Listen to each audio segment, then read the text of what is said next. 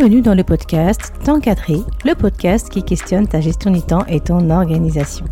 Je suis ravie de t'accueillir dans ce podcast qui est fait pour toi si tu es chef d'entreprise, cadre ou cadre dirigeant complètement débordé dans ton quotidien en quête de conseils et méthodes pour être un maître de ton temps et de ton organisation. Je suis Chantal Baudouin, coach et formatrice en gestion du temps et organisation.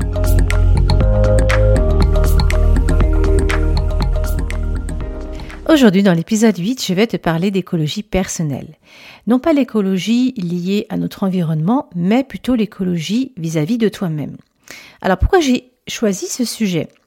Alors cette semaine, j'ai animé un atelier formation qui s'appelle Avoir des objectifs pour avancer pour ses collaborateurs et pour soi-même avec des managers d'une structure publique. On a parlé notamment des objectifs SMART. Donc si tu ne te souviens pas ce qu'est un objectif SMART ou que tu ne connais pas du tout, il n'y a pas de souci. Ça veut dire spécifique, mesurable, atteignable, réaliste et temporel. Et en fait, on a parlé de variantes d'objectifs SMART comme par exemple l'objectif SMART E. L'objectif SMART E, ça veut dire, bah, c'est un objectif SMART à la base, mais le E, c'est pour écologique, c'est-à-dire qu'il peut être respectueux des autres, de soi, du système ou encore de l'environnement. Et donc, euh, suite à cet atelier formation, bah, ça m'a donné envie de t'en parler, mais à ton niveau personnel. Parce que bien souvent, on parle de préservation de notre environnement naturel, donc d'âme nature, et c'est très bien vu la situation climatique actuelle, mais très peu de la préservation de notre propre personne. Et pourtant, c'est fondamental. Alors je suis allée voir au niveau de la définition du mot écologie. Et la définition scientifique est la suivante, c'est l'étude des milieux où vivent les êtres vivants ainsi que des rapports de ces êtres avec le milieu. Et la définition courante, c'est la doctrine visant à un meilleur équilibre entre l'homme et son environnement naturel, ainsi qu'à la protection de ce dernier. Alors, du coup, c'est quoi exactement l'écologie personnelle? Il faut savoir qu'il n'existe pas de définition officielle à proprement parler, mais d'une multitude d'interprétations. Il y a presque autant de définitions, j'ai envie de dire, qu'il y a d'individus. Alors je vais te partager ma propre interprétation. Au même titre que l'écologie permet de préserver notre planète, donc notre environnement naturel ou d'âme nature, l'écologie personnelle permet de préserver l'individu, l'être humain, mais à une toute autre échelle. Cela se passe à l'intérieur de soi, de manière consciente ou inconsciente, au sein du trio tête, corps, cœur. Il y a plein de façons de l'exprimer, et ce pourrait être par exemple je me respecte, je respecte mon rythme, je m'interroge et je garde ce qui est bon pour moi, je supprime le superflu, je me questionne sur le sens des choses, je m'allège mentalement, je modifie, j'ajuste, je me recentre, je me focalise, je préserve mon énergie, mon équilibre, ma concentration, ma créativité, ma sensibilité. Je m'aligne, j'écoute mes envies, j'écoute mon intuition et mes ressentis. J'évalue mon meilleur équilibre intérieur. Donc, tu peux choisir la façon qui te parle le plus d'exprimer l'écologie personnelle, mais ça peut être aussi un mix de toutes ces façons de le dire.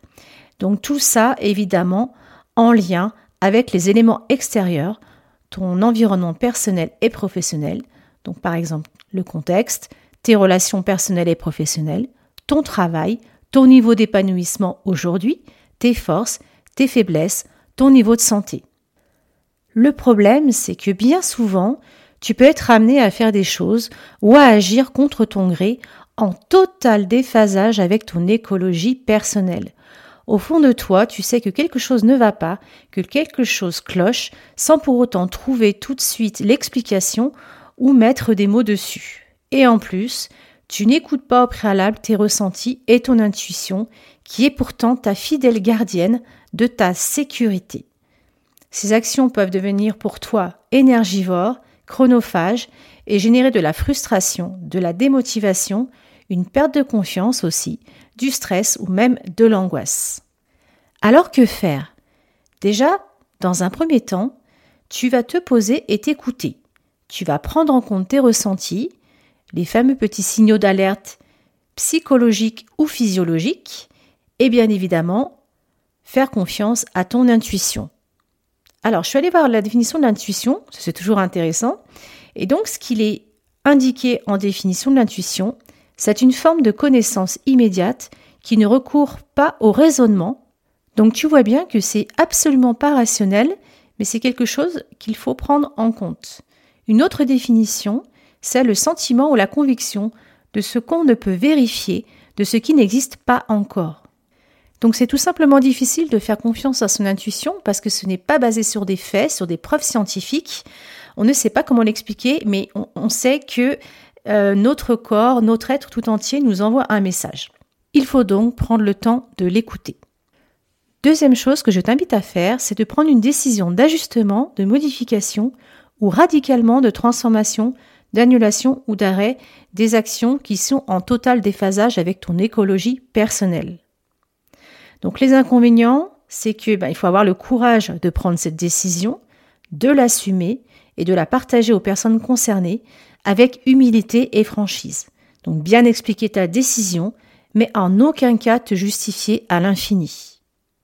Les avantages, à l'inverse, c'est que tu vas te sentir soulagé, apaisé, de nouveau aligné, en phase, et tu vas retrouver ta motivation et ton énergie.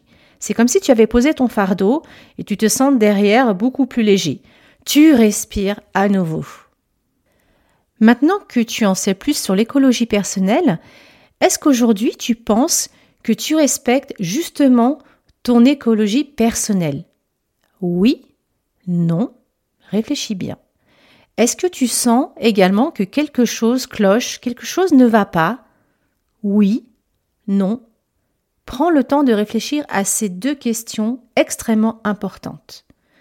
Donc pour ce faire, je t'invite à t'asseoir, à t'installer confortablement dans ton fauteuil ou ton canapé préféré, au calme. Donc, soit il n'y a personne à la maison, soit tu es dans une pièce qui est fermée, où tu peux fermer la porte, et de prendre le temps de réfléchir à ces deux questions et à faire ton introspection.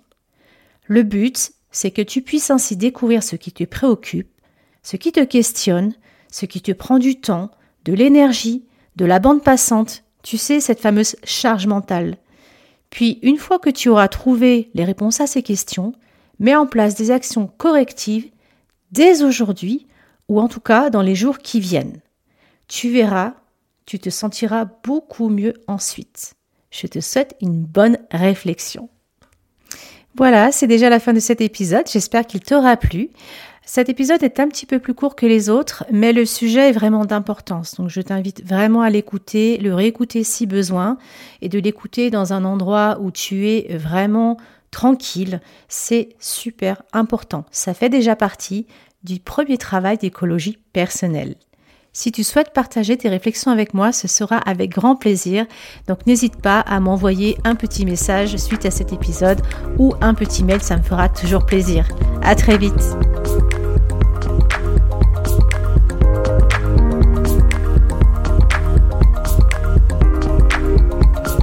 Alors, je te donne rendez-vous dans 15 jours pour le prochain épisode du podcast T'encadrer.